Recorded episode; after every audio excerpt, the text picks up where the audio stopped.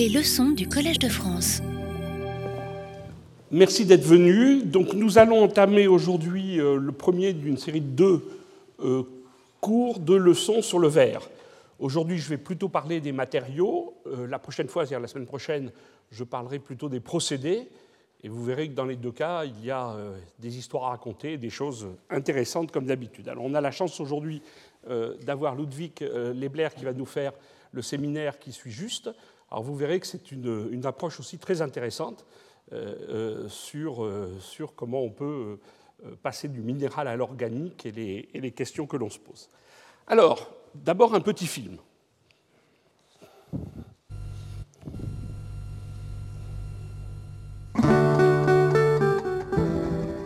Clear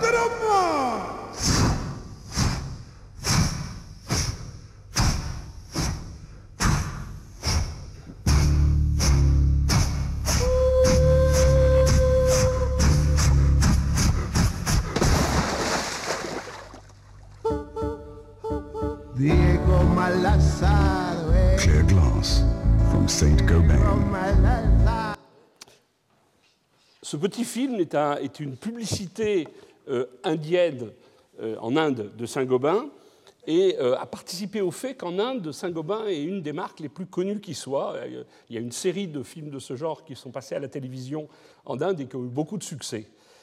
Alors en fait, j'ai commencé par ce film pour illustrer une des propriétés, on en verra d'autres, et une des propriétés importantes du verre, la transparence. Et on verra qu'effectivement, euh, parmi les nombreuses propriétés du verre, le fait que ce soit transparent est un élément important. Alors le verre, ça permet de regarder d'abord l'infiniment grand. Vous avez ici une photo prise avec le télescope Hubble, et l'élément important de ce télescope, c'est évidemment le miroir, de très grande taille et de très grande qualité, qui permet euh, de fabriquer ces images fantastiques. Mais c'est aussi la possibilité de voir l'infiniment petit.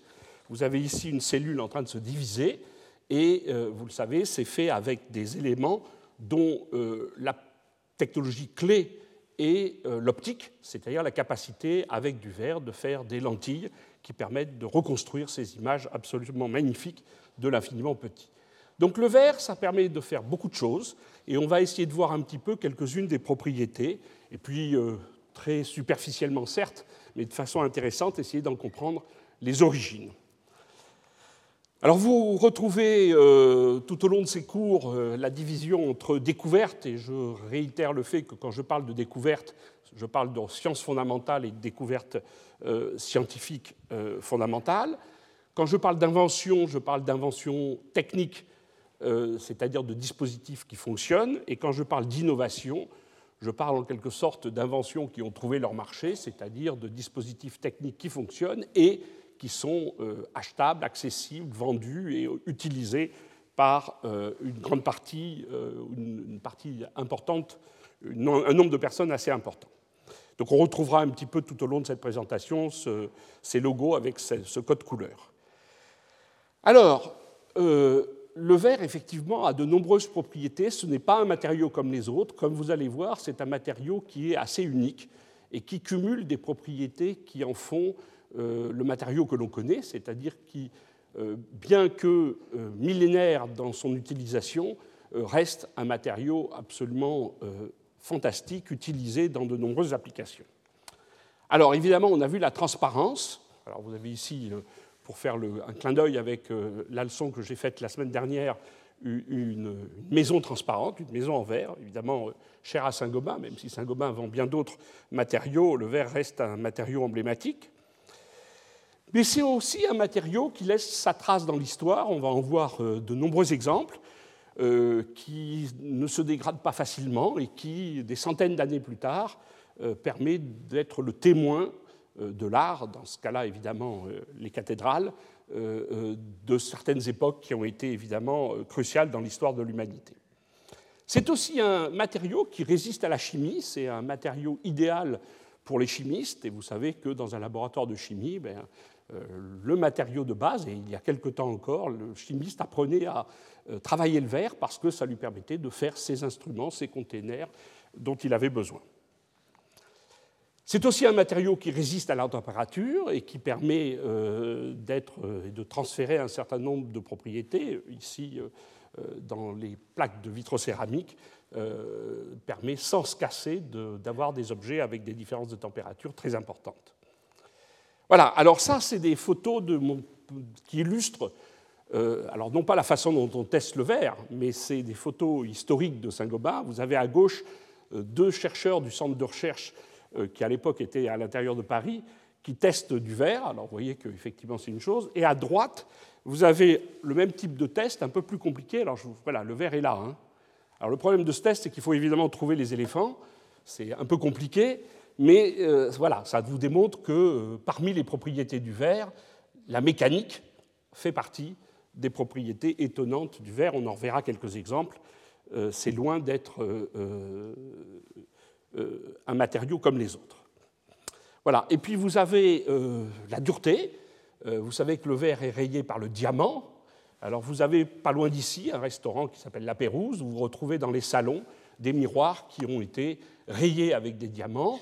L'histoire dit que c'était les dames à qui on offrait des diamants, ou des messieurs offraient des diamants, qui testaient sur le verre la réalité du diamant pour savoir si c'était un vrai diamant ou pas. Et pour ça, ils devaient évidemment rayer le verre. Voilà, donc c'est une façon une autre propriété du verre.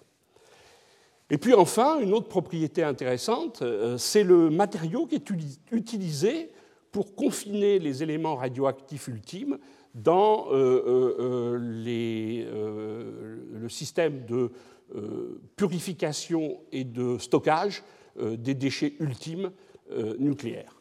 Donc vous voyez, et ça illustre un peu le côté un matériau qui permet, on comprendra pourquoi plus tard, de solubiliser un certain nombre d'autres matériaux. Solubiliser au, sens de les mettre en solution, quitte ensuite à en faire un solide, puisque le verre finit dans l'état solide. Donc vous voyez que l'ensemble de toutes ces propriétés sont loin d'être banales, et chacune d'entre elles pourrait à elle seule motiver le fait qu'on développe ce type de matériau, mais l'ensemble est totalement étonnant. Se rajoute à ça une, propriété qui, elle, euh, permet de mettre en forme ce matériau dans de multiples applications et qui est tout à fait exceptionnelle et qui est euh, à la base de ce qu'on appelle l'état vitreux, c'est cette propriété qui permet de changer la viscosité de ce matériau, passer du fluide liquide au solide euh, immobile en quelque sorte, avec ses propriétés mécaniques que l'on a vues tout à l'heure, uniquement avec la température. Et sur une plage de température de l'ordre de 1000 degrés, on va pouvoir passer d'un matériau qui est solide et qui se comporte comme un matériau euh, euh, mécaniquement euh, fort à un matériau quasiment liquide. Et entre les deux, et de façon continue, et c'est ça qui en fait un matériau exceptionnel, entre les deux et de façon continue, on va changer continuellement la viscosité, on va passer de l'état solide à l'état pâteux, puis déformable d'abord, pâteux ensuite, euh, euh, visqueux pour euh, presque finir, et enfin fluide à très haute température. Donc cette propriété fantastique de pouvoir continuellement varier la mécanique du fluide au solide est très différente de la plupart des matériaux. Comme vous le savez, la plupart des matériaux passent de l'état solide à l'état liquide par ce qu'on appelle une transition de phase, qui est en général assez violente, et qui fait qu'au-dessous d'une certaine température, le système est très solide, au-dessus, il est très liquide, et la température de transition de phase fait violemment passer cet état solide à l'état liquide. Le fait d'ici de pouvoir y passer euh, continuellement est une propriété essentielle pour la mise en forme de ce matériau, et on l'illustrera particulièrement bien la semaine prochaine lorsqu'on parlera des procédés verriers, et on verra que ces procédés, effectivement, utilisent largement cette propriété. Alors je souligne cette propriété parce qu'elle est à la fois à la base de ces applications, mais elle est aussi une des propriétés qui a le plus été questionnée au niveau physique fondamental et sur laquelle, j'y reviendrai à la fin, des questions aujourd'hui encore se posent. Donc c'est euh, vraiment, de ce point de vue-là, y compris dans le domaine scientifique, un matériau tout à fait exceptionnel.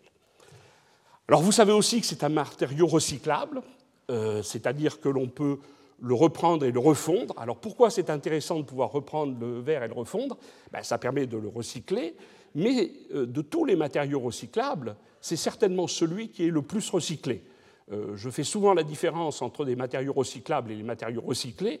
Beaucoup de matériaux sont recyclables, très peu sont recyclés. Le verre fait partie, vous le savez très bien, puisque dans votre vie de tous les jours, vous allez déposer vos bouteilles en verre dans des containers qui permettent de recycler. Alors gardez en tête que ce recyclage, il est intéressant parce que, en particulier, vous allez pouvoir, quand vous refaites fondre ce verre recyclé, économiser à peu près la moitié de la quantité de CO2 et de l'énergie qu'il vous faut pour fabriquer du verre. Donc c'est un élément important de savoir que ce recyclage que vous faites permet d'économiser à la fois de l'énergie et des quantités de CO2 dans l'atmosphère.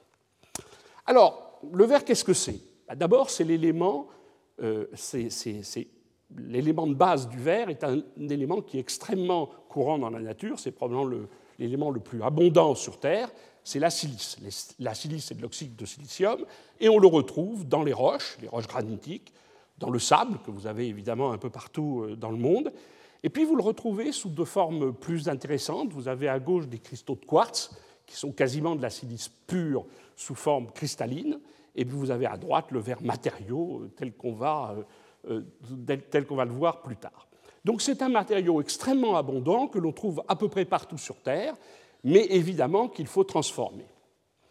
Alors d'un point de vue de la structure, c'est intéressant de voir que ce matériau en fait, il existe sous forme cristalline, je mentionnais le quartz tout à l'heure, c'est-à-dire des, euh, molécules de SiO2 parfaitement ordonnées dans l'espace et qui forment un cristal parfait, c'est le cas du quartz, ou de façon amorphe, et évidemment dans sa solution amorphe, c'est ce qu'on appelle le verre, c'est de la silice, pas tout à fait toute seule, on en parlera tout à l'heure, mais de la silice qui n'est pas euh, sous forme cristalline, mais au contraire sous une forme désordonnée, un peu comme un liquide d'un point de vue des structures, et qui forme et qui permet, entre autres, de comprendre certaines des propriétés du verre.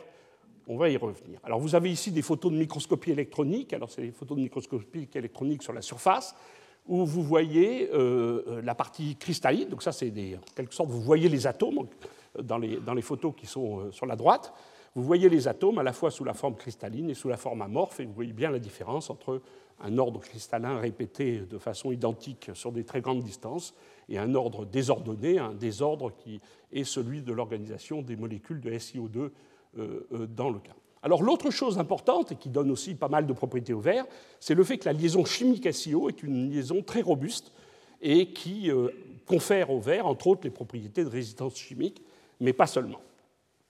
Alors, très rapidement, euh, la transparence. Alors, je ne vais pas vous faire un cours sur la lumière, euh, il y a eu des gens ici qui ont fait des magnifiques cours sur la lumière, mais je vais simplement vous donner l'élément important qu'il faut garder en tête, c'est pourquoi un corps est-il transparent ou pourquoi ne l'est-il pas Et donc, on va prendre l'exemple du quartz, c'est-à-dire euh, le cristal de silice dont je vous ai parlé tout à l'heure, qui est transparent. Et il est transparent, mais un cristal, selon la direction euh, de l'organisation des atomes, a des indices, c'est-à-dire des indices de la lumière, c'est-à-dire la vitesse à laquelle la lumière se propage dans le matériau, qui sont différents. Et euh, évidemment, selon la symétrie du cristal, selon la direction que vous regardez, cet indice est différent. Mais quand il est cristallisé, c'est-à-dire quand il est organisé sur des très grandes distances, vous allez toujours le regarder dans une direction où tous les atomes sont organisés de la même façon. Autrement dit, vous ne verrez qu'un seul de ces indices et pas plusieurs. Au contraire, lorsque ce cristal est sous forme d'une poudre, c'est-à-dire sous une forme d'un mélange de petits cristaux qui prennent toutes les orientations possibles et qui sont désorientés les unes par rapport aux autres, vous avez ici un schéma euh, d'une poudre où vous avez deux cristaux qui se rejoignent. La jonction entre ces deux cristaux s'appelle des défauts c'est en fait euh, euh, en quelque sorte euh, un endroit où les atomes se mettent de façon un peu différente pour pouvoir accommoder les deux directions parfaites des cristaux de gauche et de droite. Et à ce moment-là, les indices tournent. Et c'est un point important. Et puis enfin, dans un amorphe, c'est-à-dire dans un matériau où les atomes sont dispersés de façon complètement désordonnée, aléatoire, il n'y a qu'un seul indice parce qu'il n'y a pas d'organisation à longue distance des atomes. Alors ce qui est intéressant de voir d'un point de vue de la lumière, c'est que lorsque vous avez un cristal, et bien qu'il y ait plusieurs indices de la lumière selon les directions que vous regardez dans le cristal, comme vous n'en voyez toujours qu'un seul, le rayon lumineux passe à travers l'objet sans déviation, parce qu'il est euh, euh, euh, conduit selon un indice qui n'est pas le même d'une direction à l'autre, mais qui est le même dans la direction que vous regardez.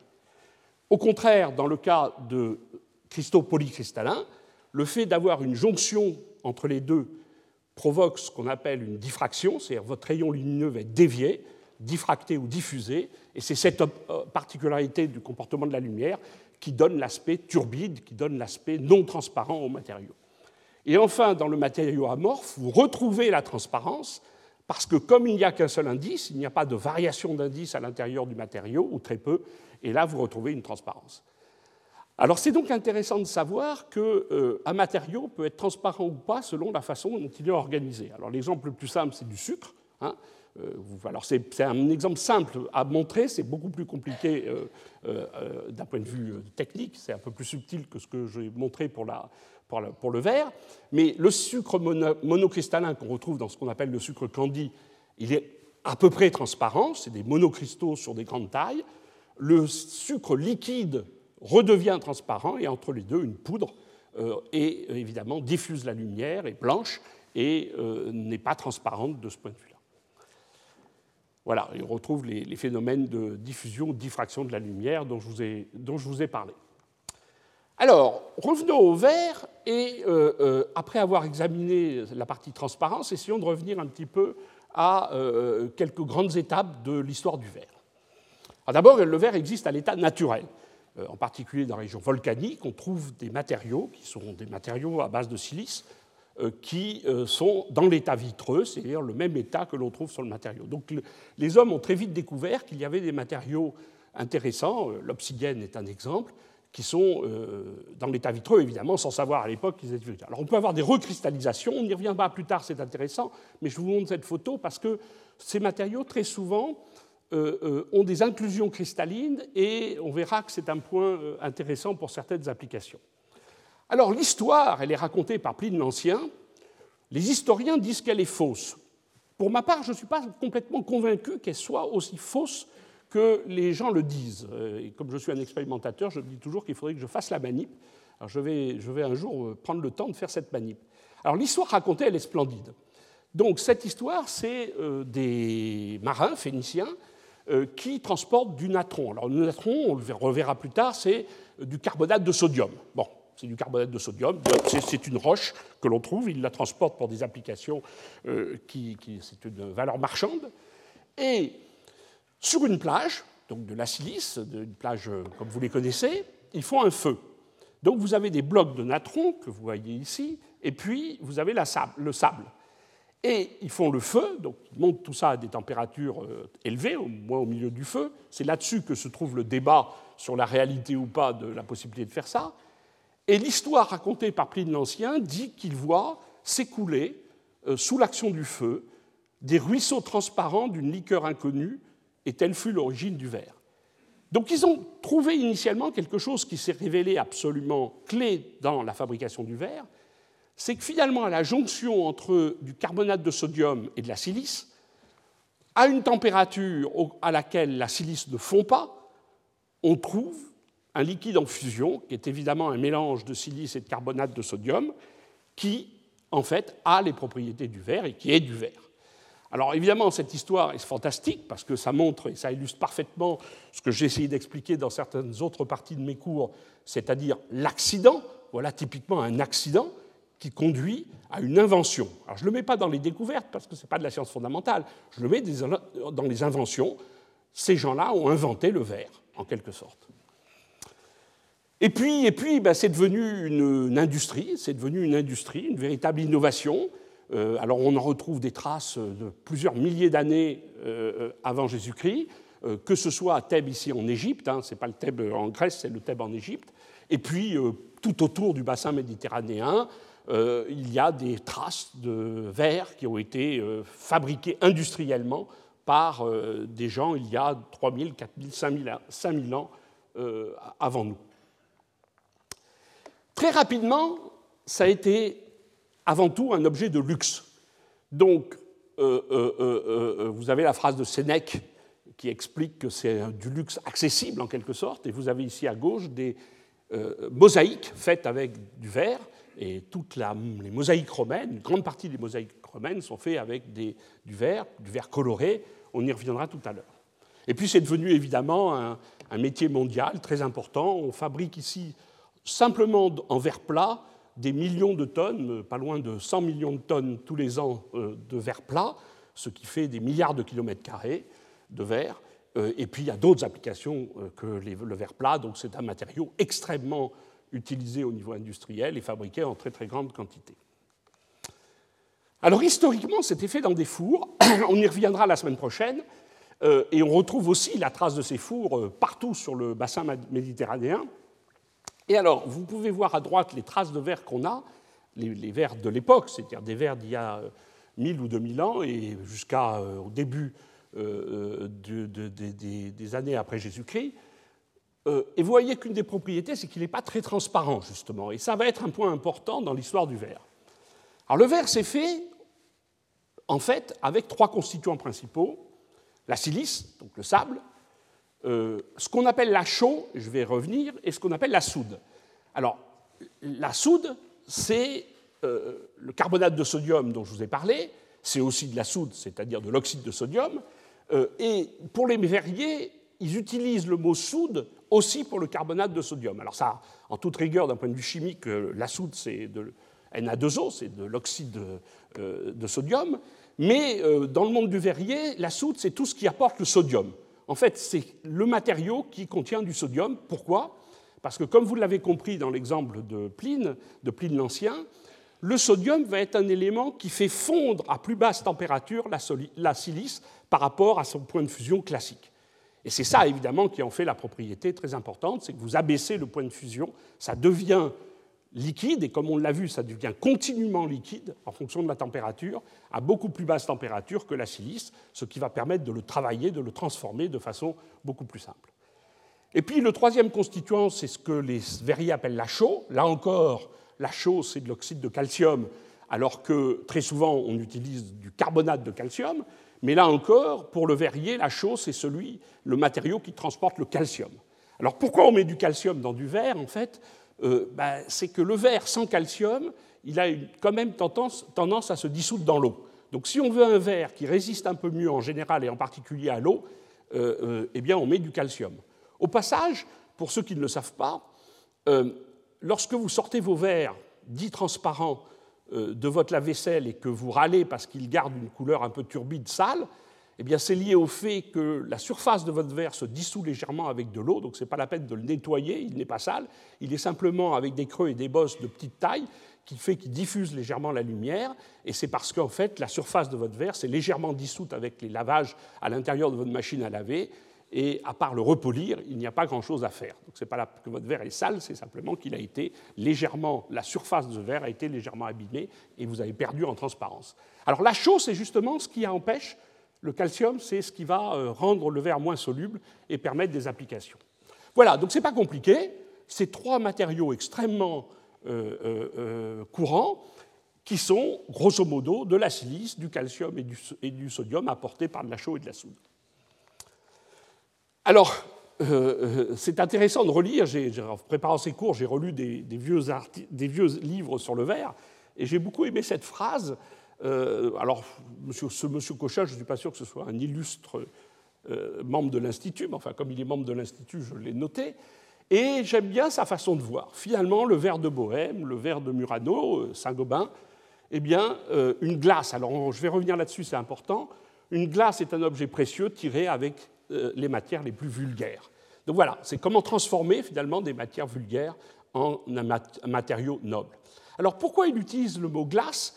Et ça on le verra euh, de façon beaucoup plus détaillée la semaine prochaine, c'est parce qu'une des applications très importantes d'un point de vue industriel du verre, ça a été de faire des miroirs. Et le verre pour des miroirs s'appelle de la glace. Hein. c'est pour ça que vous avez la galerie des glaces de Versailles, c'est parce que c'est une galerie de miroirs. Et donc la glace, c'est le nom qu'on donnait au verre plat qui permettait de faire des miroirs. Et c'est pour ça, et ça a été pendant, disons, du, les cinq derniers siècles, euh, le métier noble des métiers de verrier, c'était de faire des verres pour miroir, donc de la glace. Et le verre et la glace, ce n'était pas pareil, on le reverra largement la semaine prochaine. Alors, une petite aparté sur la soude. Je vous raconte ça parce que ça, c'est une belle illustration des problématiques industrielles que l'on peut avoir. Alors, il faut de la silice, le sable. Alors, ce n'est pas n'importe quel sable, hein, c'est des sables qui sont. euh, au début, c'était des sables qui étaient du côté de Haïfa, en Israël. C'est là où est né les carrières, en quelque sorte, de sable qui permettaient de faire du verre. euh, et c'était assez limité les endroits où on trouvait le bon sable. Mais, enfin, c'est un matériau relativement courant. Euh, le carbonate de calcium, alors ça c'est très courant, il n'y a aucune difficulté pour s'en procurer, c'est une roche, on récupère du carbonate de calcium facilement, mais la soude a une histoire intéressante. Alors la soude, comme je vous l'ai dit, c'est en fait plutôt euh, le natron, le matériau qui avait été décrit par Pline l'Ancien, c'est-à-dire du carbonate de sodium, plus que de la soude, comme je vous l'ai expliqué. Alors on en trouve des, endroits naturels qui ont été euh, faits par déposition, donc on retrouve des endroits où il y a des mines en quelque sorte de natron, de mines de carbonate de sodium, mais pas tant que ça. Et très rapidement, les gens ont fabriqué euh, de la soude synthétique ou du carbonate de sodium synthétique pour pouvoir alimenter, entre autres, euh, les métiers verriers qui étaient fort demandeurs de soude. Et si vous retrouvez dans toute la Bretagne hein, ce qu'on appelle les fours à Goémon, dont vous retrouvez la trace, qui ont été utilisés jusqu'au milieu des années 50 du siècle dernier, hein, 1950 euh, euh, ont été utilisés finalement relativement tard, qui permettent, en faisant brûler du goémon, donc des varechs, des, algues, de récupérer ce qu'on appelait les pains de soude, qui étaient en fait du carbonate de, sodium. Et ces pains de soude étaient ensuite utilisés par l'industrie, alors pour faire des savons, mais aussi euh, pour faire euh, du verre et une production historique et extrêmement euh, importante de ces soude euh, se faisait dans les endroits où il y avait à la fois des algues, alors plus généralement du minéral, mais pas n'importe quelle plante, des plantes, excusez-moi, des plantes, pas du minéral, des plantes, mais pas n'importe quelle plante, et c'est pour ça que le goémon, alors il y a aussi un peu de- de potassium dedans, c'est pas que du, que du sodium, mais le potassium, je ne vais pas rentrer dans les détails, a aussi à peu près les mêmes effets que le sodium avec des petites différences. Voilà, donc deux sources importantes. Et puis, comme on demandait de plus en plus de soude, et c'est là que les choses deviennent intéressantes, l'Académie des sciences euh, dans- au XIXe siècle a fait, enfin à la fin du XVIIIe, au début du XIXe, a fait un appel aux scientifiques en disant trouvez-moi une méthode pour fabriquer de la soude à partir du sel, du sel de mer, de NaCl. Évidemment, puisque le but c'était de transporter du sodium. Et euh, euh, un scientifique de l'époque, Nicolas Leblanc, a inventé un procédé à base d'acide sulfurique, et c'est un point important, qui permettait de fabriquer la soude. Et ce procédé, euh, je ne vais pas décrire les, réactions chimiques qui s'enchaînent, mais permettait à partir du sel de mer de fabriquer de la soude en utilisant l'acide sulfurique. Donc euh, les utilisateurs de soude, dont Saint-Gobain était, devenaient des grands fabricants d'acide sulfurique parce que c'était en fait l'élément de base assez cher pour pouvoir utiliser le procédé Leblanc. Un peu plus tard, au, dans- au XIXe siècle, un peu plus tard, donc là on est à la fin du, du XVIIIe siècle, un peu plus tard, au XIXe siècle, arrive euh, au- au milieu, vers la fin du XIXe siècle, un Belge, euh, Solvay, qui euh, trouve un autre procédé pour le faire, qui n'a pas besoin d'acide sulfurique, qui est beaucoup moins cher, beaucoup moins demandeur en énergie et qui permet aussi, à partir du sel, de fabriquer euh, du euh, euh, euh, carbonate de sodium. Et vous voyez là des éléments importants qu'on verra dans l'histoire des procédés verriers, c'est que vous avez des éléments disruptifs au niveau technologique, c'est-à-dire une nouvelle technologie qui a complètement ruiné l'ancienne. Donc dans le cas présent, les procédés Leblanc ont disparu assez rapidement. Et les producteurs d'acide sulfurique, dont les grands verriers étaient, se sont retrouvés avec des quantités importantes d'acide sulfurique qui n'étaient plus utilisées. C'est pour ça que, en fait, Saint-Gobain, euh, au début du XXe siècle, s'est retrouvé être un très grand producteur d'engrais. Alors vous dites, pourquoi est-ce qu'un verrier fabrique des engrais? Eh bien, un verrier fabriquait des engrais parce qu'il lui restait sur, sur les mains des usines qui fabriquaient de l'acide sulfurique, que cet acide sulfurique n'était plus utilisé pour faire de la soude, enfin pour transformer le sel en soude, et du coup, il a fallu trouver une application de cet acide sulfurique, et la- l'application qui à l'époque était très intéressante, c'était de faire ce qu'on appelle des superphosphates, qui sont des engrais, et que l'on fait à partir d'une pierre et de l'acide sulfurique. Et donc, euh, Saint-Gobain, qui était un grand verrier à l'époque, euh, s'est retrouvé producteur d'engrais pour utiliser les usines d'acide sulfurique qu'il avait pour en fait préparer la soude par le procédé Leblanc. Comme le procédé Leblanc avait disparu par le procédé Solvay qui lui fournissait de la soude moins chère, on, s'est retrouvé à fabriquer des engrais. Voilà pourquoi euh, dans les campagnes françaises, vous retrouvez de temps en temps ces affiches donc, qui datent du début du XXe siècle, qui présentent des engrais. C'est à cause de la technologie et des évolutions de la technologie. Alors, les marchés du verre. Alors, en fait, évidemment, comme je vous l'ai dit, le verre a été vite considéré comme un produit de luxe, et donc la décoration a été un élément important. On a vu la, mosaïque faite avec des petits éléments de verre de couleur qui permettent de reconstituer des magnifiques ensembles, euh, que ce soit des sols ou des murs. L'architecture, évidemment, dans la partie transparente de l'architecture, et puis des objets utiles, de l'utilitaire. On a vu les objets de chimie, mais il y en a évidemment partout dans la vie de tous les jours. On, utilise beaucoup d'objets verriers. Alors, je reviens sur la transparence. Comme je vous l'ai dit au début, le verre n'était pas très transparent. En fait, il n'est pas très transparent parce que les matériaux qu'on utilisait pour fabriquer le verre étaient euh, pleins d'impuretés qu'on ne contrôlait pas, que l'on ne savait pas vraiment purifier.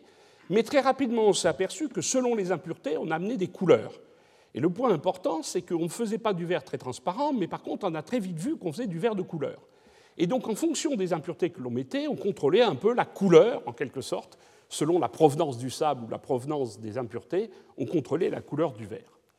Alors on a pu faire des objets magnifiques, vous avez ici euh, des objets de l'époque romaine, hein, qui sont de, magnifiques euh, récipients, évidemment, qui montrent la maîtrise à la fois artistique des, artistes de l'époque, mais aussi la, maîtrise technologique pour faire effectivement à la fois ces formes-là et ces dessins de façon assez intéressante, finalement, le vitrage au centre, le verre à vitre tel qu'on le connaît, est venu très très tard. En fait, il est venu bien après plein d'autres applications. Ici, c'est une des plus anciennes applications de vitrage que l'on ait, c'est à Rome. Euh, vous voyez que ce n'est pas un verre particulièrement, on a retrouvé des morceaux qui n'est pas particulièrement transparent, il est vert, il est très vert, donc il y a du fer à l'intérieur. Et euh, c'était en fait des petites lucarnes qui permettaient de faire rentrer un peu de lumière à l'intérieur des habitats mais c'était très cher, très rare et certainement pas utilisé comme on le fait aujourd'hui comme matériau de base pour faire entrer la lumière dans les habitations. Et c'est intéressant de voir que ce n'est qu'au XVIe ou XVIIe siècle qu'on a commencé à utiliser euh, le vitrage, le verre à vitre, comme élément qui permettait de faire entrer la, lumière dans les habitations, finalement très très tard dans les applications du verre. Alors voilà, quelques exemples évidemment euh, spectaculaire de, de, verre moderne. Moderne à gauche, c'était dans les années 30, à droite, c'est bien sûr beaucoup plus récent. Euh, mais euh, une fois de plus, gardez en tête que c'est arrivé finalement dans l'histoire du verre assez tard d'utiliser le verre de cette façon-là. Voilà des utilisations de verre. Alors ça, c'est pareil. Saint-Gobain avait travaillé avec un artiste, René Coulon, pour faire des meubles en verre avec du verre sécurite. On y reviendra. Et vous avez des illustrations d'objets utilitaires faits avec du verre. Bien sûr, il y en a bien d'autres. Alors toujours autour de la transparence et de la couleur, euh, euh, vous voyez donc que euh, le verre historique n'était pas transparent, la couleur était due à des impuretés, la non-transparence à une mauvaise qualité des matières premières que l'on utilisait, et au bout du compte, on a appris à maîtriser ces couleurs et la transparence en faisant la purification des matières premières. Donc on a purifié ces matières premières de plus en plus, ce qui a permis de, trouver en quelque sorte et de contrôler la transparence du verre.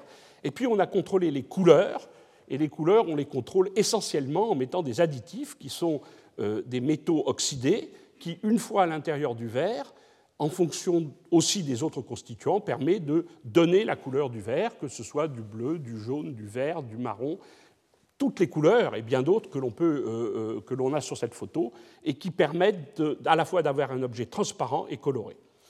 Alors, ce qui est intéressant, c'est que, euh, sans rentrer dans les détails sur les raisons physiques de cette couleur, le fait de mettre des métaux, c'est parce que vous avez des transitions électroniques entre le métal et son, environnement dans lequel il est entouré, et selon la disposition de cet environnement et l'état d'oxydation du métal, c'est-à-dire le nombre d'électrons qu'on a arrachés, eh bien, on a des transitions électroniques qui absorbent la lumière, et c'est ça, évidemment, qui donne la couleur du matériau. Mais il y a un objet absolument magnifique qui est au British Museum, qui est dans l'histoire du verre un objet unique et fantastique, c'est celui-là. Et cet objet, comme vous le voyez sur cette photo, selon qu'on le regarde de l'extérieur ou qu'on l'éclaire de l'intérieur, il n'a pas la même couleur. Vu de l'extérieur, il est vert, si vous mettez de la lumière à l'intérieur, il est rouge. Et évidemment, c'est un objet de nouveau du temps des Romains des, premiers siècles après Jésus-Christ, et euh, c'est euh, une propriété tout à fait exceptionnelle. Alors cette propriété, en fait, aujourd'hui on la connaît bien, ça a donné lieu à des, développements scientifiques passionnants et intéressants et des applications euh, multiples dans beaucoup de domaines, c'est ce qu'on appelle les quantum dots. Alors comment on faisait ce verre? En fait, ce verre, il était fait en mettant euh, des solutions d'or ou euh, de cuivre ou d'argent, il y avait différentes possibilités, qui, mélangées au verre au moment où on le fabriquait, donnaient cette couleur. Et en fait, c'est dû, à, ça, a donné à ce qu'on appelle en particulier la couleur rouge, le rouge rubis, euh, qui a en fait une technologie qui avait été perdue entre les Romains et le Moyen Âge, pendant le Moyen Âge, et qui a été redécouverte juste après le Moyen Âge par les Italiens euh, avec le verre Murano et en Angleterre avec le verre Cranberry. Et le point commun de toutes ces technologies, c'est qu'en fait, ces métaux nobles, euh, prenons l'or parce que c'est celui qui était le plus utilisé, d'ailleurs ça s'appelle le verre, le, le, rubis doré. Alors doré, c'est pas la couleur, rubis, c'est la couleur, mais doré, c'est pas la couleur, doré, c'est parce qu'on le fait avec de l'or. Et cet or se met sous forme de nanoparticules, c'est-à-dire sous forme de petits cristaux de très petite taille d'or qui sont dispersés à l'intérieur de la matrice de verre et qui ont un phénomène qui est euh, très intéressant, qu'on appelle de la résonance plasmon, c'est-à-dire que les électrons de ce petit morceau de métal qui est très petite taille, ils résonnent à certaines fréquences, ils résonnent, c'est-à-dire ils ont des mouvements collectifs à certaines fréquences, et que ces fréquences dépendent de la taille de l'objet.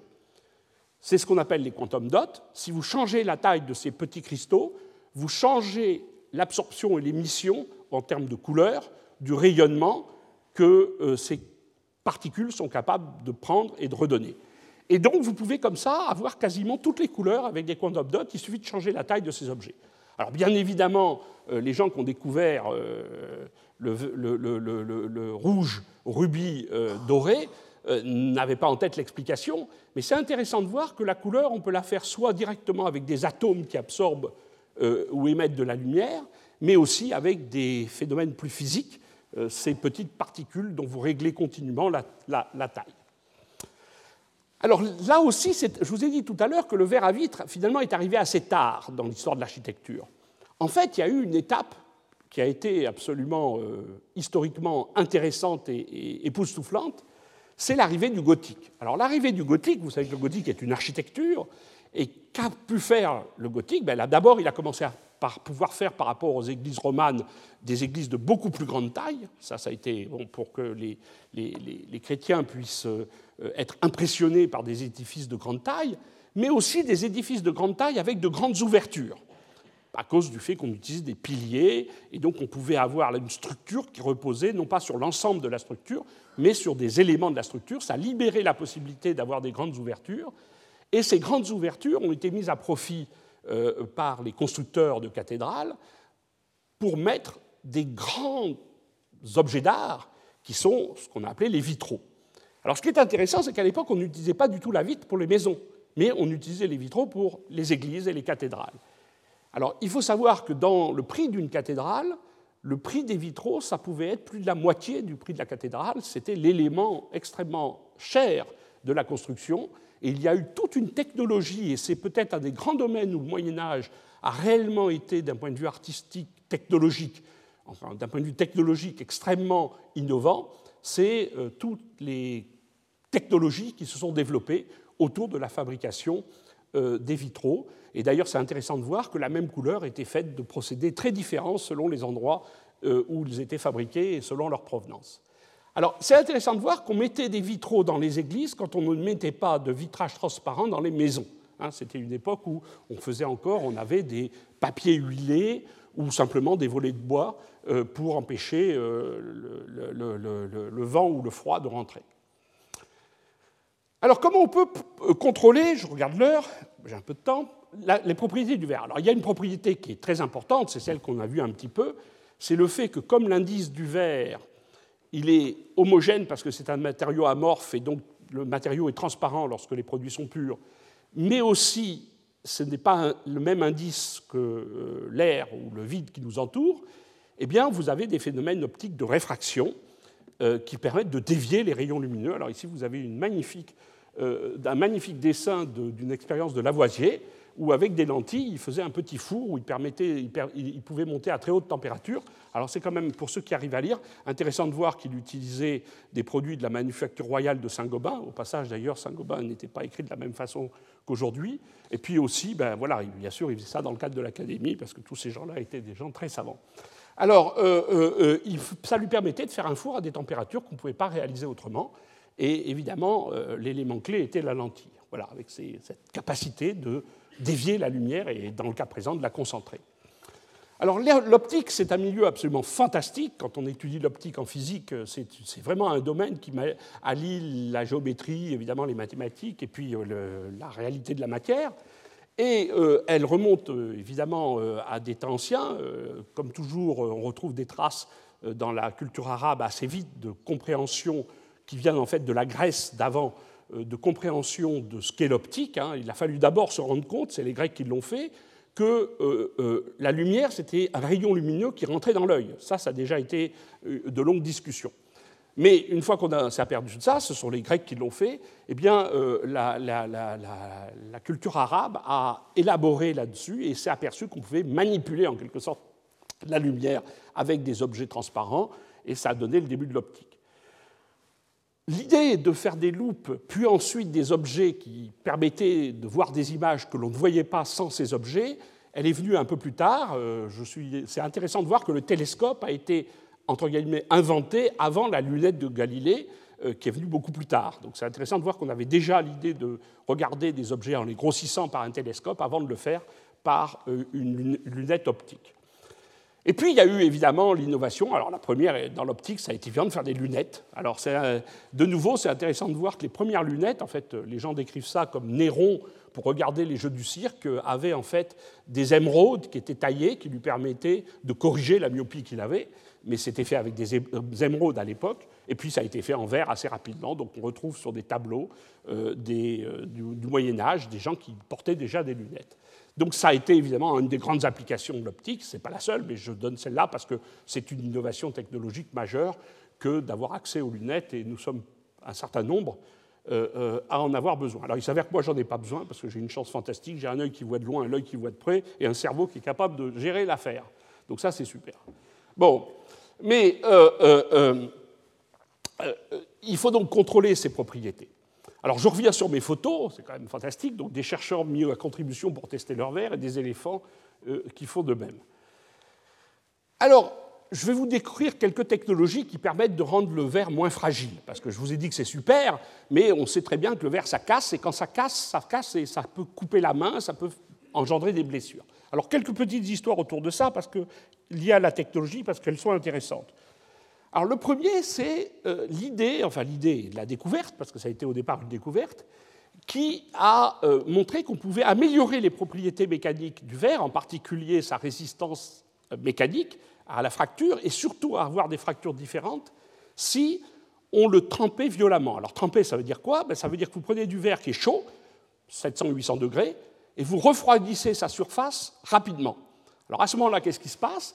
Vous avez vous figez en quelque sorte la structure avec une structure qui n'est pas la même à l'intérieur, qui refroidit doucement, et à l'extérieur, qui refroidit vite, et vous créez un ensemble de compression et de tension à l'intérieur du verre qui change fondamentalement la mécanique du verre. Et vous faites du verre trempé. Alors, euh, l'une des propriétés importantes, c'est que quand vous cassez du verre trempé, au lieu de faire des éléments pointus et dangereux, que d'ailleurs les ancêtres, avec de l'obsidienne, les, populations qui ont fait des outils avec ces obsidiennes en utilisant cette propriété, mais par contre, celle-là est, évidemment moins dangereuse lorsqu'elle casse, sachant en plus qu'elle casse moins facilement. Une fois fait ça, voilà, vous avez des structures un peu différentes. Et puis ça vous permet donc de faire des objets qui sont euh, utilisables dans la vie de tous les jours tout en étant moins dangereux. C'est un verre important. Alors il y a une trempe qui est moins connue, mais qui est très très importante parce que c'est celle qui permet à vous, vous, permet d'avoir des téléphones avec des fines euh, membranes de verre qui sont sur la surface et qui ont quand même des propriétés mécaniques qui au début n'étaient pas fantastiques, mais qui se sont largement améliorées avec le temps. C'est ce qu'on appelle la trempe chimique. Alors évidemment, quand vous avez une feuille de verre très très fine, ce qui est le cas de vos téléphones portables, vous ne pouvez pas le tremper classiquement. Parce que si vous le chauffez à 800 degrés, vous envoyez de l'air froid, vous le plongez dans de l'huile froide pour le tremper, comme il est tellement mince, il passe très rapidement dans son ensemble à la température que vous lui indiquez. Et donc, vous ne pouvez pas tremper parce que vous n'avez pas cette inertie thermique du verre épais. Et il y a une autre technologie qui permet de faire ça, qui est très intéressante, c'est de prendre ce qu'on appelle la trempe chimique, de prendre un morceau de verre donc très fin, et de le plonger, qui est donc avec du sodium à l'intérieur, et de le plonger dans un bain où il y a des ions potassium, et ces ions potassium s'échangent avec les ions sodium, et comme les ions potassium ils sont un peu plus gros que les ions sodium, eh la surface se met à avoir un volume un peu différent, et vous retrouvez le même phénomène de tension et de compression que vous avez à l'intérieur d'un verre trempé. Mais vous le faites en déplaçant des ions de façon chimique plutôt qu'en changeant violemment la température. Eh c'est la technologie qui est utilisée, on la reverra la semaine prochaine, qui est utilisée pour faire euh, le verre qui est sur vos téléphones portables et qui vous permet de, même si de temps en temps ça finit par casser, de se casser beaucoup moins que si c'était du verre évidemment non trempé. Voilà, vous avez ce verre qui a été mis au point par Corning, qui s'appelle Gorilla, euh, qui est un verre euh, particulièrement mince et particulièrement fort, au sens mécanique du terme. Alors un petit film pour faire un test. Vous avez ici un test du verre Gorilla, c'est un test où vous faites tomber une bille qui, pèse à peu près 1000 kg sur du verre extrêmement fin, et vous voyez tomber de 2 mètres, et vous voyez le verre qui euh, voilà, ne casse pas, il se, déforme mais ne casse pas. Donc c'est euh, évidemment un point important. Alors une autre façon d'amener de la résistance mécanique au verre, c'est de mettre un film de plastique, de PVB en général, mais pas seulement, entre deux plaques de verre. Et ça, ça permet, si le verre éclate, de maintenir les morceaux de verre en place et de ne pas briser l'élément mécanique global de la fenêtre. C'est le verre feuilleté, c'est un verre sécurité que vous retrouvez dans pas mal d'applications. Mais l'histoire est intéressante parce que ça, de nouveau, on est tombé sur une découverte accidentelle et une invention qui a suivi pour donner une innovation. Alors c'est ce monsieur, Édouard Benedictus, qui en fait euh, préparait des solutions dans des, instruments, dans des objets de chimie, dans des conteneurs de chimie en verre, donc des béchers ou des, ou des Erlenmeyer pour les chimistes, et il avait préparé une, solution de colloïdon, donc de, de la nitro, de, la cellulose euh, qui réagit avec euh, de l'oxyde nitrique, et euh, cette nitrocellulose, voilà, je cherchais le mot, cette nitrocellulose s'était déposée au fond de son bécher, il en avait fait plusieurs, etc. Et son bécher, avec cette nitrocellulose qui s'était déposée sur les bords, il l'a laissé tomber, et quand il l'a laissé tomber, il s'est aperçu qu'elle se cassait, mais que les morceaux restaient ensemble. Alors il a trouvé ça rigolo, il a compris que c'était la nitrocellulose déposée sur les parois qui tenait en quelque sorte le verre ensemble, et puis il a oublié, enfin il n'a pas oublié, il l'a mis dans un coin de sa tête, et c'est là où c'est intéressant. Et en fait, euh, on est au début du XXe siècle, les voitures commencent à se développer, et il assiste, ce monsieur, à deux ou trois accidents de voiture où les passagers sont grièvement blessés par les éclats de verre de l'accident. Et là, il se souvient du bécher qu'il avait laissé tomber où le verre était resté ensemble, et il a eu l'idée de fabriquer, de créer une entreprise, Triplex, dont le but était de mettre un matériau plastique, le le colloïdon dans ce cas-là, puis après c'est devenu d'autres matériaux plastiques, entre deux plaques de verre pour maintenir en cas d'accident les morceaux de verre et ne pas blesser les euh, conducteurs, le conducteur ou les passagers de la voiture. Et ça a donc au début du XXe siècle donné euh, euh, le verre triplex, qui est devenu très rapidement une norme dans le monde de la voiture et devenu un verre de sécurité. Alors, vous avez ici cette photo qui est très intéressante, qui est une photo qui est dans les archives de Saint-Gobain, vous avez Triplex, hein, c'est l'entreprise, qui a été une entreprise qui ensuite a été rachetée par Saint-Gobain. Et vous voyez ici une photo, vous voyez une balle qui s'est arrêtée ou qui n'a pas traversé un pare-brise. Et en fait, la photo est prise à travers ce qui restait du pare-brise d'une voiture de l'époque, qui s'avère être la voiture de Clémenceau, chef de l'État, et son chauffeur qui pose à côté de cette voiture, à travers un pare-brise qui a une trace de balle. Et si vous lisez l'inscription qu'il y a ici, au vert triplex qui m'a sauvé la vie. En fait, Clémenceau a, subi un attentat en 1919, et cet attentat, évidemment, a été de lui tirer dessus. La balle s'est arrêtée, a été arrêtée par le pare-brise à cause de la partie euh, que je viens de décrire de résistance liée au plastique de ce pare-brise. Et finalement, le chauffeur, qui lui était en première ligne, qui était juste derrière, a, sauvé sa vie, n'a pas, pas, été tué par la balle, parce que cette balle s'est arrêtée avec le triplex avec le verre triplex. Voyez Donc c'est un témoignage un peu à la fois photographique, artistique et très pratique du verre triplex. Et puis alors, il n'est pas le seul à s'en apercevoir. Euh, Tintin, euh, Hergé s'en est aperçu aussi. Euh, ça, c'est le sceptre d'autocar, paru dans les années 30 d'aventure de Tintin. C'est la première fois où Tintin rencontre la Castafiore, élément important de la vie de Tintin et de la vie de la Castafiore, qui évidemment se met à, chanter. Et Tintin a très bien compris que si la seule raison pour laquelle les vides de la voiture n'existaient pas, c'était du verre de sécurité, Sécurite, qui ensuite est devenu une marque, bien évidemment, enfin, déjà à l'époque était une marque de verre laminé dont je viens de parler. Alors, euh, quelques autres petites choses. Euh, je vais passer assez vite sur cette partie parce que je voudrais qu'on aille à la fin, et comme d'habitude je suis trop long. Euh, on va quand même parler de la, découverte de la vitrocérame, qui est en fait une redécouverte de quelque chose qui avait été découvert par Réaumur, mais je n'ai pas le temps de vous en parler, par Réaumur quelques siècles avant.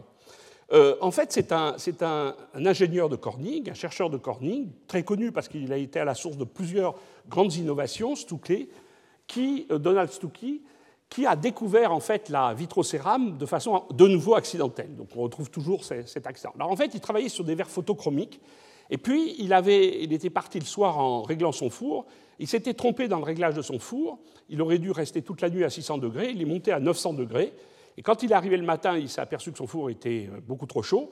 Il a dit bon, ben, je vais retrouver un petit amas de verre fondu euh, au fond de mon, de mon four. Et pas du tout. Il a trouvé un verre qui avait exactement la même forme que celui qu'il avait mis, donc il n'avait pas fondu, mais qui en plus était tout blanc, alors qu'il l'avait mis quand il était transparent. Et en fait, ce verre tout blanc qui résistait fortement à la température, c'est devenu la vitrocérame. Et euh, Corning en a fait tout un tas d'applications, dont certaines avec Saint-Gobain, et c'est la base de la vitrocéramique, entre autres, que vous utilisez dans, votre, dans, votre, dans, vos cuisinières, euh, euh, qui permettent de résister à la chaleur. Alors la raison, elle est très intéressante, c'est qu'en fait, ce verre, il y a eu une recristallisation de petits cristaux à l'intérieur du verre, d'où le côté blanchâtre, et ces cristaux donnent une tenue mécanique. Vous avez ici une photo où vous voyez ce verre après recristallisation, où vous avez un mélange de domaines qui sont des domaines vitreux d'origine, et où vous avez des cristaux qui ont poussé à l'intérieur de ce domaine vitreux qui donne une tenue mécanique et surtout en température bien meilleure. Alors pourquoi ça donne une, une tenue en température bien meilleure? Eh bien c'est parce que vous avez une espèce de compensation entre, quand vous augmentez la température, la partie vitreuse veut devenir plus grosse, donc prendre, diminuer sa densité et prendre de la place, et au contraire, la partie cristalline se rétracte. Et dans les bons dosages, vous avez une compensation parfaite des deux phénomènes qui fait qu'en fait, ce verre ne change pas de densité avec la température et donc permet de ne pas éclater lorsque vous changez violemment ou pas violemment la température. C'est une des propriétés très importantes de la vitrocérame. Bon, je, vais, aller tout doucement euh, euh, vers la fin. Euh, je vous ai beaucoup parlé des propriétés de bulk, c'est-à-dire des propriétés du matériau lui-même. Le verre a une autre propriété, surtout en ce qui concerne l'optique, qui est fantastique, c'est que vous pouvez mettre des couches dessus et des couches transparentes. On verra ça un peu probablement la semaine prochaine, mais je vais juste vous en donner quelques exemples. Alors, ces couches, elles sont déposées très finement, c'est des couches qui sont nanométriques et qui permettent de régler les propriétés optiques du verre. Alors, une propriété optique très importante. Alors, dans le cas, ce n'est pas des couches transparentes, hein, c'est des couches qui. Ça a été la première application historique des couches dans le verre, c'est de mettre une couche d'un métal derrière le verre et de faire un miroir. Alors, au début, les miroirs, c'était des pièces polies, donc c'était soit de la pierre polie, soit un métal poli. Et puis ensuite, on a eu l'idée, ça a été, c'est venu des, Vénitiens, de, la partie euh, évidemment euh, vert de Venise, hein, qui a Murano, qui a été très inventif à ce moment-là, donc vers le 15e, 16e siècle, où on a mis des amalgames de mercure et d'étain derrière des verres très transparents, la glace, c'était là où la glace est devenue importante, pour faire des miroirs. Alors au début des miroirs de petite taille, et puis il a fallu faire des miroirs de plus en plus gros. On en reparlera la semaine prochaine, cette histoire de taille des miroirs a été une histoire absolument intéressante. Alors le problème, c'est que les miroirs au mercure, dont il y en existe quelques-uns, c'était des miroirs extrêmement difficiles à fabriquer, surtout très dangereux pour les ouvriers. Le mercure est un produit toxique, et donc ça a été interdit d'utiliser du mercure au milieu du XIXe siècle, et on est passé au verre en argent, où derrière la, glace, donc derrière euh, euh, euh, ce vitrage transparent de très bonne qualité, on peut mettre derrière une couche d'argent qui permet de faire un miroir. Mais évidemment, on peut mettre des couches qui permettent de régler un certain nombre de propriétés, dont la réflexion. Euh, vous avez ici euh, le fait d'avoir pour les lunettes ou pour n'importe quel autre matériau, par exemple des, verres de musée, euh, des verres anti-réflexion, c'est-à-dire que vous diminuez la partie réflexion du verre, ça vous évite d'être ébloui, et évidemment la qualité de la transparence en est tout autant améliorée. Bon, euh, voyez que selon les couches que vous mettez, vous avez des aspects qui sont très différents, et ça c'est très important pour les architectes. Euh, les verres que vous voyez sur les grands immeubles de, la Défense ou d'ailleurs sont des verres où le choix de la qualité optique du verre règle l'apparence du bâtiment, et euh, c'est extrêmement important pour l'architecte de le rendu coloré selon la nature des couches que l'on met. Voilà. Et puis, euh, on revient à bâtiment. Je vous en ai parlé la semaine dernière sur des verres bas émissifs qui vous renvoient les infrarouges vers vous et vous permettent d'avoir cette impression de confort importante. Vous avez aussi de mettre des couches auto-nettoyantes. C'est de l'oxyde de titane que vous mettez en surface qui vous permet, avec les UV et l'eau, de garder la partie hydrophile du verre, donc elle reste hydrophile, l'eau tombe sous forme de film, ne fait pas de gouttelettes et permet de nettoyer le verre beaucoup plus facilement. Euh, c'est aussi des couches euh, ici d'oxyde de titane qui permettent de le faire. Et puis vous avez des couches en argent très fines, transparentes, qui permettent, en faisant passer un, courant électrique, d'avoir des pare-brises chauffants, donc dégivrants, euh, de nouveau en contrôlant l'électricité à travers des couches conductrices très fines qui n'affectent pas la transparence du verre. Voilà, et c'est voilà, trois couches en argent qui vous donnent ça. Voilà, et puis ce dont j'ai parlé la semaine dernière, je ne reviens pas, sur le verre électrochrome, où là vous êtes encore à une propriété supplémentaire, vous mettez des couches, mais ces couches, vous, les, euh, vous faites une véritable batterie, une véritable euh, euh, batterie chimique entre le fait d'être chargé et déchargé, qui permet par l'oxydation d'un ion qui est le tungstène de changer l'apparence, la, la couleur en quelque sorte, ou l'absorption de la lumière du verre. Et là, vous êtes vraiment dans un dispositif où, à l'intérieur des couches, dans du verre, vous mettez carrément une batterie que vous chargez ou déchargez, et ce qui vous permet de contrôler la couleur du verre. Alors, je voudrais conclure, euh, avant qu'on fasse cinq minutes de pause et qu'ensuite on reprenne avec l'exposé de, Ludwig Lebler, je voudrais qu'on conclue sur euh, quelque chose d'intéressant. Parce que dans la démarche que j'essaye de suivre sur euh, découverte, invention et innovation, le verre a une particularité assez incroyable.